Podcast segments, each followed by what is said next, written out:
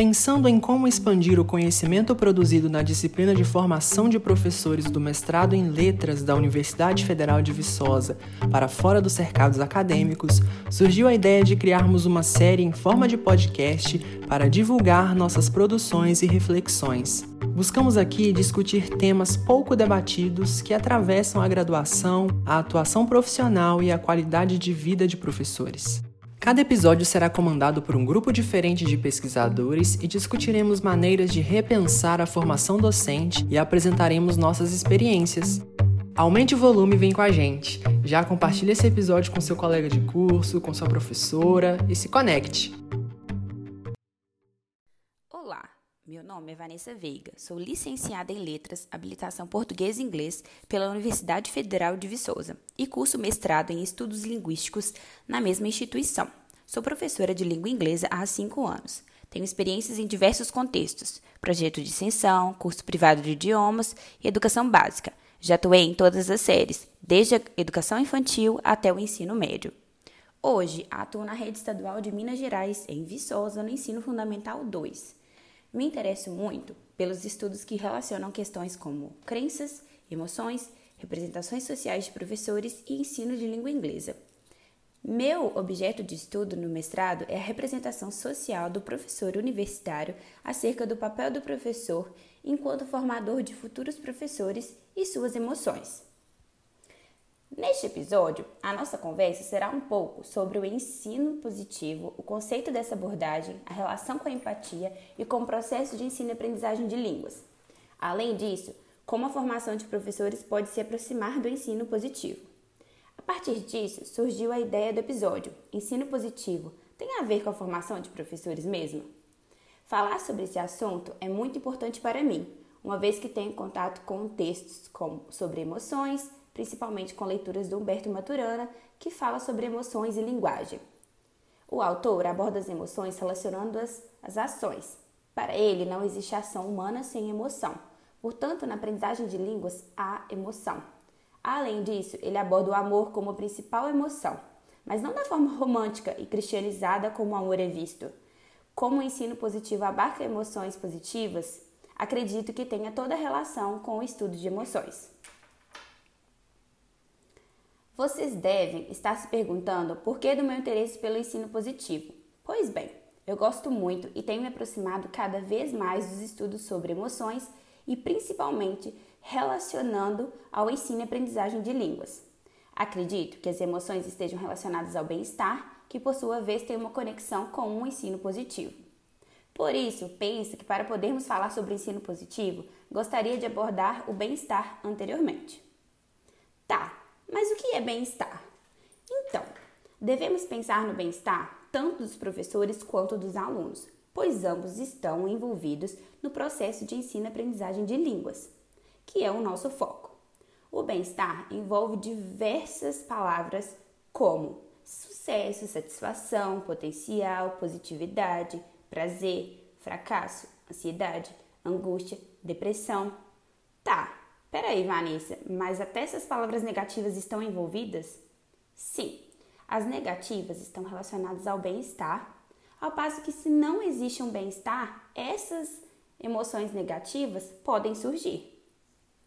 Afinal, o que se entende então por bem-estar? O bem-estar, segundo Dinner, Osh e Lucas, através de uma definição útil na literatura acadêmica, descrevem o bem-estar subjetivo como a presença de emoções, falta de emoções negativas e uma sensação de satisfação geral com a vida. Essa definição é importante porque mostra como examinar o bem-estar não significa negar emoções negativas. Eles são uma parte normal da vida cotidiana. Em vez disso, Trata-se então mais de almejar uma proporção maior de emoções positivas. E é assim que eu procuro a cada dia, na minha vida pessoal e profissional, manter o meu bem-estar. Somos um todo e devemos nos preocupar com cada parte nossa. Segundo as autoras Sarah Messer e Tammy Gregerson, no livro Teacher Wellbeing, cada pessoa é muito importante para seu local de trabalho, para os seus alunos e também para seus amigos, vizinhos e família. Elas abordam e olham para cada indivíduo como uma pessoa completa e que merece um olhar como um todo. Acreditam também que não se pode separar significativamente diferentes, as diferentes partes de alguém e as múltiplas funções que cada um desempenha. Todos os domínios da nossa vida, tanto dentro quanto fora do local de trabalho, são parte integrante de quão satisfeito, contente e feliz a pessoa está. Por tudo isso, é importante que o bem-estar faça parte do cotidiano.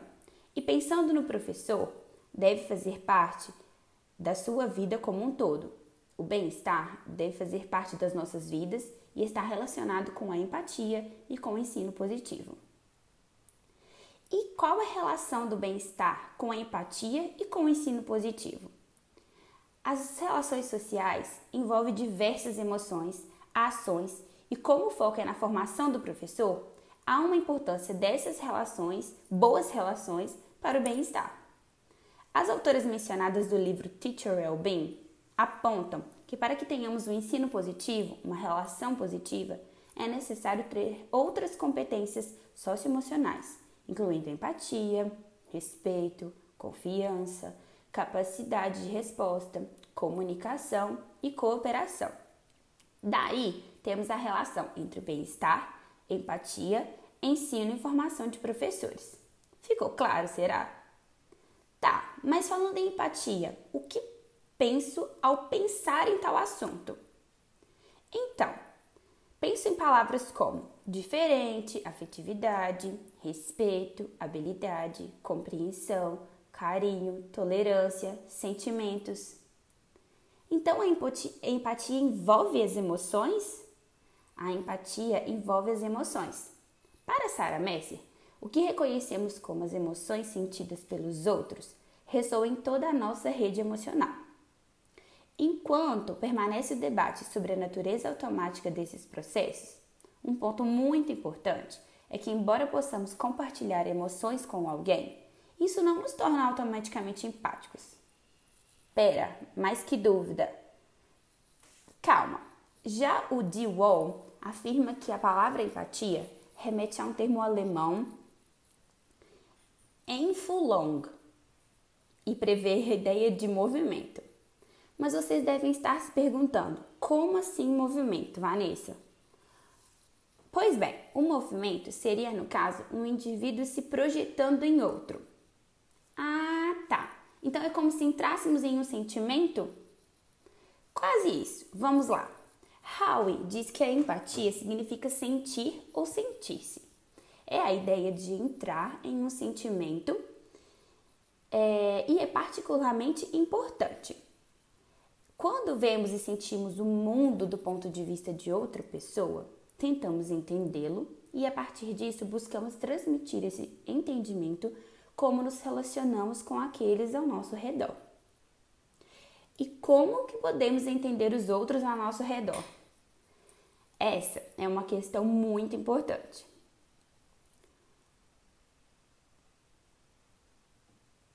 A empatia tem seus componentes.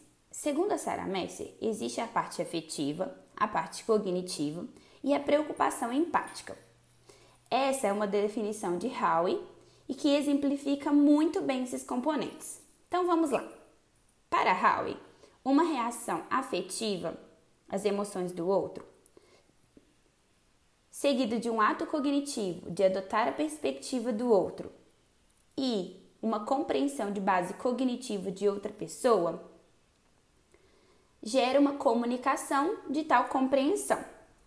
Então, existe um aspecto afetivo, que envolve a nossa própria afetividade, um aspecto cognitivo, que envolve a percepção da afetividade da outra pessoa, e um aspecto comunicativo, que é de, se express de expressar essa capacidade empática.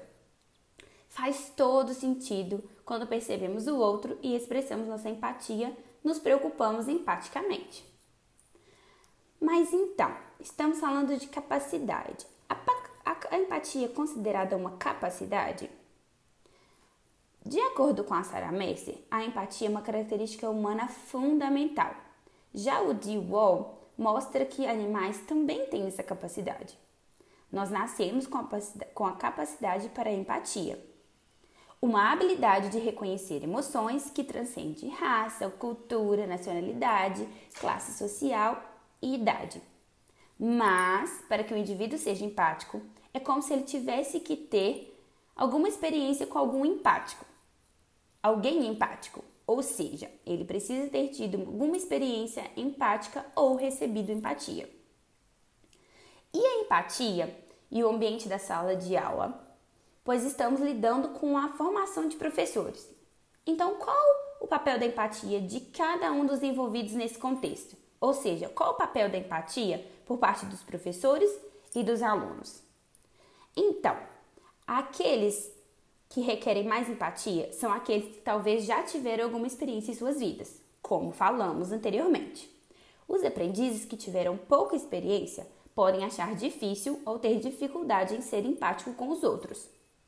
Os professores, eles devem então estimular a empatia nos alunos, servindo de modelo nos comportamentos. Assim, os alunos percebem os aspectos positivos da empatia, se tornando habilitados a serem empáticos. E ao ser empático nesse ambiente, acredito que a aprendizagem se torna mais significativa, mais leve e mais prazerosa. Essas relações fazem parte das relações que atendem a algumas de nossas necessidades humanas básicas, como a necessidade de pertencer, de sermos desprezados, compreendidos, de sermos socialmente apoiados. Por isso, há uma valorização das relações positivas para o nosso bem-estar. Vocês devem se questionar: então, a empatia tem tudo a ver com as nossas relações, né? Sim, em todas as nossas relações, quaisquer que sejam, existem qualidades que as pessoas buscam nos relacionamentos em geral, como respeito, reciprocidade, aceitação. Isso se dá pelo fato de que somos seres sociais, relacionais e sempre procuramos essas qualidades para nos conectarmos com os outros. Afinal, nós não queremos qualidades ruins para nos relacionarmos, não é mesmo? Como é interessante como tudo se encaixa, né? Na educação, por envolver uma relação ou relações, existe um reconhecimento da empatia e do papel importante das relações positivas para uma aprendizagem bem-sucedida. Mas devemos entender que antes de ensinar os alunos, é preciso alcançá-los. Como assim alcançá-los, Vanessa? Primeiramente, conectar a eles como pessoas. Existem casos, algumas situações e áreas da educação em que é possível observar a influência positiva da empatia. Por exemplo, o bullying e a comunicação intercultural. Da mesma forma, acontece com o ensino e aprendizagem de línguas. aprendizagem e falar uma segunda língua autenticamente é tomar uma nova identidade. Como a empatia é entrar em um novo e talvez desconhecido par de sapatos. Então, para o ensino e aprendizagem das, de línguas, relacionando com empatia, é importante entender então o que é educação positiva. A aproximação da psicologia positiva com as melhores práticas de ensino é vista a fim de encorajar e apoiar as escolas e os indivíduos a florescer, segundo o Norris. Colocando então o bem-estar no centro da educação e apoiando o bem-estar do aluno, podemos fomentar emoções positivas. Pensando assim e refletindo acerca do que Sarah Marcer afirma ao dizer que o ensino de línguas visa mais do que ensinar uma competência linguística estritamente definida.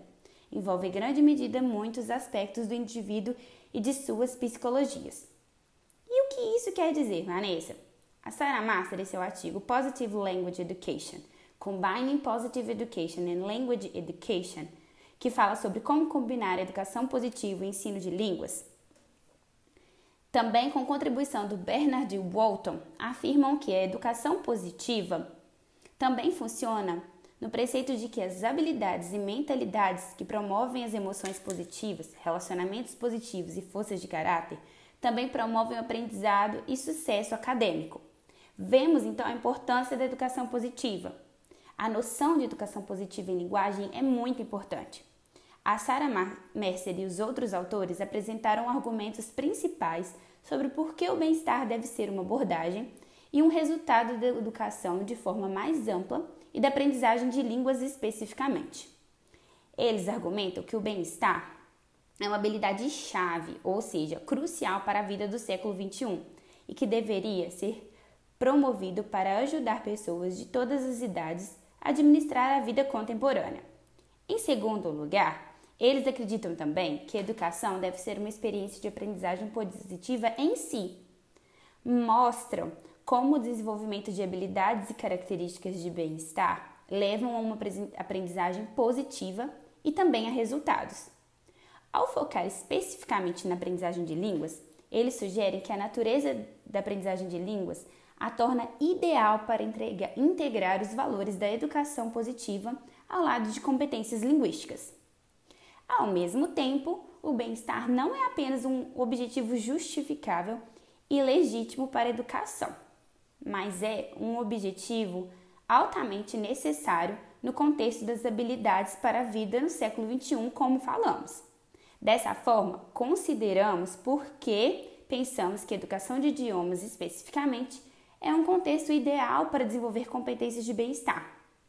Conforme foi falado, o ensino de línguas normalmente visa mais do que estritamente a competência linguística definida e muitas vezes envolve muitos aspectos do indivíduo.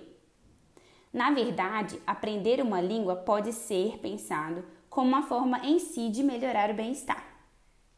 Assim, a sala de aula e todo esse ambiente de ensino-aprendizagem pode ser um espaço para ensinar competências que estão no centro do ensino positivo, como empatia, otimismo, tolerância e outros. E por fim, ter efeitos positivos no processo de ensino e aprendizagem por parte dos alunos e por parte dos professores. Os professores de línguas também têm uma necessidade de crítica de bem-estar. Por isso, é importante conectar então e refletir sobre a formação positiva de professores de línguas? Exatamente. Refletindo acerca disso, penso que podemos aproximar essas questões e os professores. Como afirmado pela Sara e pelos autores do texto Positive Language Education, o treinamento é necessário nos níveis de serviço e pré-serviço para poder apoiar os professores a compreender o que é o bem-estar e como pode ser promovido para eles próprios e para os seus alunos. Precisamos então trabalhar para uma estrutura de educação positiva em linguagem que possa ser validado empiricamente e mais desenvolvido. Pode ser praticamente implementado em diversos ambientes culturais e linguísticos sem prescritivismo e de formas sustentáveis. O contexto da aprendizagem de línguas está idealmente posicionado para então facilitar a aprendizagem de bem-estar por meio do uso e da aprendizagem da língua. Por isso, na formação de professores de línguas, uma direção seria apoiar os professores na compreensão do que é bem-estar e como eles podem promover para eles e para todos os outros. Por isso, o bem-estar de alunos, professores e formadores de professores não deve ser considerado um fardo, um extra ou uma opção. Ele é fundamental para apoiar pessoas essas pessoas a lidarem com suas vidas pessoais e profissionais no futuro. Então, fica a dica para vocês.